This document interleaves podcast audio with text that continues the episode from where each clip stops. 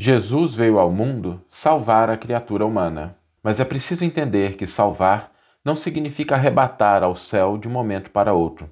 Salvar significa, sobretudo, retirar do perigo, iluminar, esclarecer, orientar.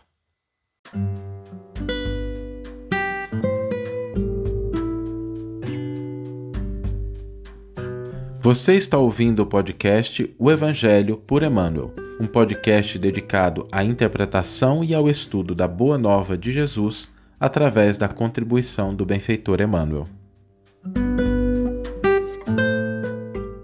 Hoje nós vamos refletir sobre o que significa salvar, a palavra salvação. Uma palavra que ela é utilizada, inclusive, numa carta de Paulo a Timóteo, fala né, que Jesus veio ao mundo salvar a criatura humana. Ou seja, Paulo define ali na primeira carta a Timóteo, a gente vai ler o versículo e o comentário mais adiante, mas Paulo define isso. E é importante a gente entender o que, que significa salvar. Né? Porque muitas pessoas pensam que a salvação significa o arrebatamento ao céu, levar ao céu de imediato.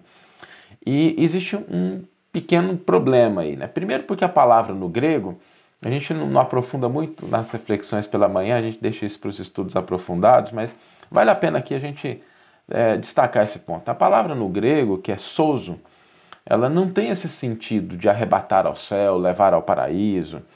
É, a palavra, essa palavra souzo no grego, o sentido dela é resgatar do perigo, é restituir a pessoa a um estado de segurança e de bem-estar, né?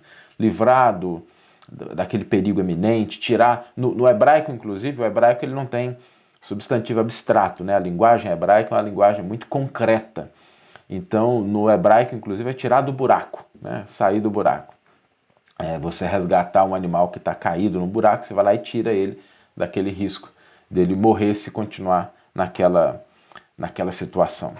E, e de fato, se a gente for pensar, né, se a missão de Jesus foi era arrebatar a criatura humana para o céu, aconteceu algum problema, porque não foi isso que aconteceu de imediato com a presença de Jesus. Né? Jesus veio à Terra e os romanos continuaram sendo os grandes conquistadores. Né?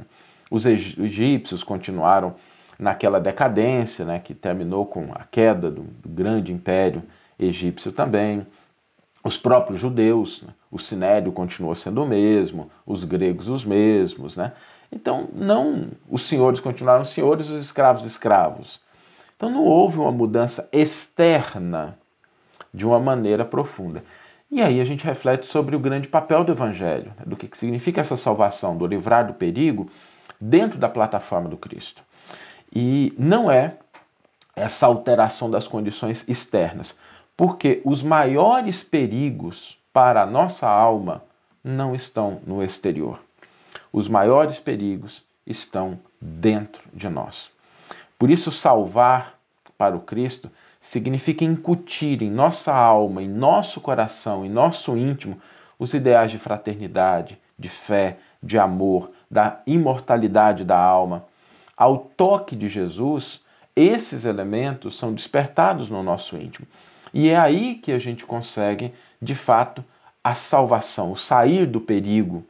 Porque muitas vezes, quantos de nós já não passamos por situações desafiadoras externamente e começamos a construir elementos dentro da nossa alma que são sombras muito espessas e aquilo vai corroendo as nossas energias internas às vezes até nas situações positivas. Quantas vezes a gente não encontra pessoas que estão passando por situações positivas, que estão nos píncaros da fama, nas facilidades, nos ambientes de notoriedade social, ah, dentro e fora da religião, no ambiente político, no ambiente musical, artístico ou no ambiente empresarial, mas que, mesmo assim, estando externamente em posições de igualdade, estão em extremo perigo interior porque às vezes começam a ceder espaço para o orgulho, para a vaidade, para o egoísmo, para a discórdia. E essas pessoas, apesar de externamente parecerem que estão bem, internamente estão correndo muito perigo. Então, não é o elemento externo que define o perigo do qual Cristo veio nos salvar, veio nos resgatar. Não são as condições externas, são as condições internas. Porque às vezes a gente pode ter uma pessoa que está, às vezes, externamente em situação que pode parecer muito desafiadora, mas internamente ela está fortalecida, ela está com fé, ela não está se afastando daquela luz que pode iluminar o seu caminho e o caminho do semelhante. Por isso, salvar na plataforma do Cristo remete ao sentido original de retirar do perigo, mas não o perigo externo, porque o perigo externo passa. Todos os perigos externos, todas as situações externas, né? a própria vida, né? o dia que a gente se conscientiza disso, de que a vida é temporária, ela é um tempo e que ela deve ser vivida com plenitude, com sentido, com significado, a gente se afasta do perigo de desperdiçar o nosso tempo, as nossas horas, as oportunidades que a vida nos confere de sermos mais felizes, ainda que diante de situações desafiadoras. Então, todas as vezes que a gente ouvir a palavra salvação referenciada em um texto do Novo Testamento ou do Antigo Testamento, a gente lembrar que para o Cristo, salvação não significa né, arrebatamento a um céu de imediato. Não significa a gente ser elevado de uma hora para outra a um paraíso que às vezes a gente não está nem ajustado né, para pertencer, mas significa iluminar o nosso íntimo para que a gente não caia nos perigos da sombra, do egoísmo, do orgulho. Né? Salvar para o Cristo significa retirar a criatura humana dos maiores perigos pelos quais ela pode passar, que são os perigos da alma, que se afasta da mensagem do Evangelho, que se afasta da luz de Deus, que se afasta dessas, desse, dessa proposta da gente despertar para a fraternidade, para o amor, para a fé, para a confiança, para a esperança, para a alegria. E isso a gente constrói portas adentro da nossa alma. Então que a gente se lembre disso para que no dia de hoje a gente de fato abra o coração para essa mensagem do Cristo, para que ela nos toque e ela nos salve ou retire-nos do perigo do desânimo, do perigo da crítica, do perigo da gente se afastar uns dos outros, da gente não cultivar os valores que o Evangelho nos convida a ter. Vamos ler agora a íntegra do versículo e do comentário que inspiraram a nossa reflexão de hoje. O versículo está na primeira carta que Paulo escreve a Timóteo, não necessariamente a primeira carta, mas pelo menos aquela que está lá no Novo Testamento, né? como sendo a primeira, 1 Timóteo. A gente sabe que essa veio antes da, da segunda, mas não sabemos se é efetivamente a primeira. 1 Timóteo, capítulo 1, versículo 15. Fiel é esta palavra e digna de toda aceitação. Cristo Jesus veio ao mundo para salvar os pecadores. E Emmanuel intitula o seu comentário Salvar-se. É digna de nota a afirmativa do apóstolo, asseverando que Jesus veio ao mundo salvar os pecadores, para reconhecermos que salvar não significa arrebatar os filhos de Deus à lama da terra para que fulgurem de imediato entre os anjos do céu.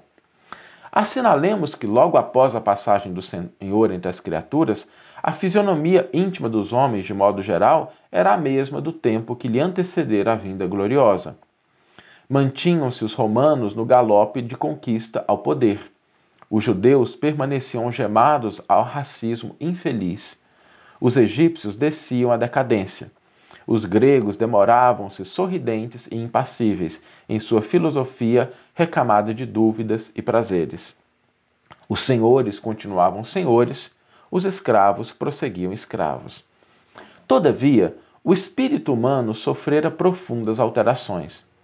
As criaturas, ao toque do exemplo e da palavra do Cristo, acordavam para a verdadeira fraternidade e a redenção, por chama divina, começou a clarear os obscuros caminhos da terra, renovando o semblante moral dos povos.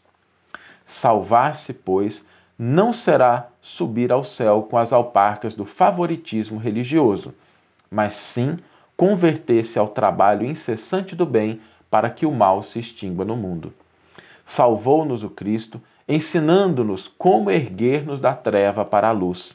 Salvar é, portanto, levantar, iluminar, ajudar e enobrecer. E salvar-se é educar-se alguém para educar os outros. Que você tenha uma excelente manhã, uma excelente tarde ou uma excelente noite e que possamos nos encontrar no próximo episódio. Um grande abraço e até lá!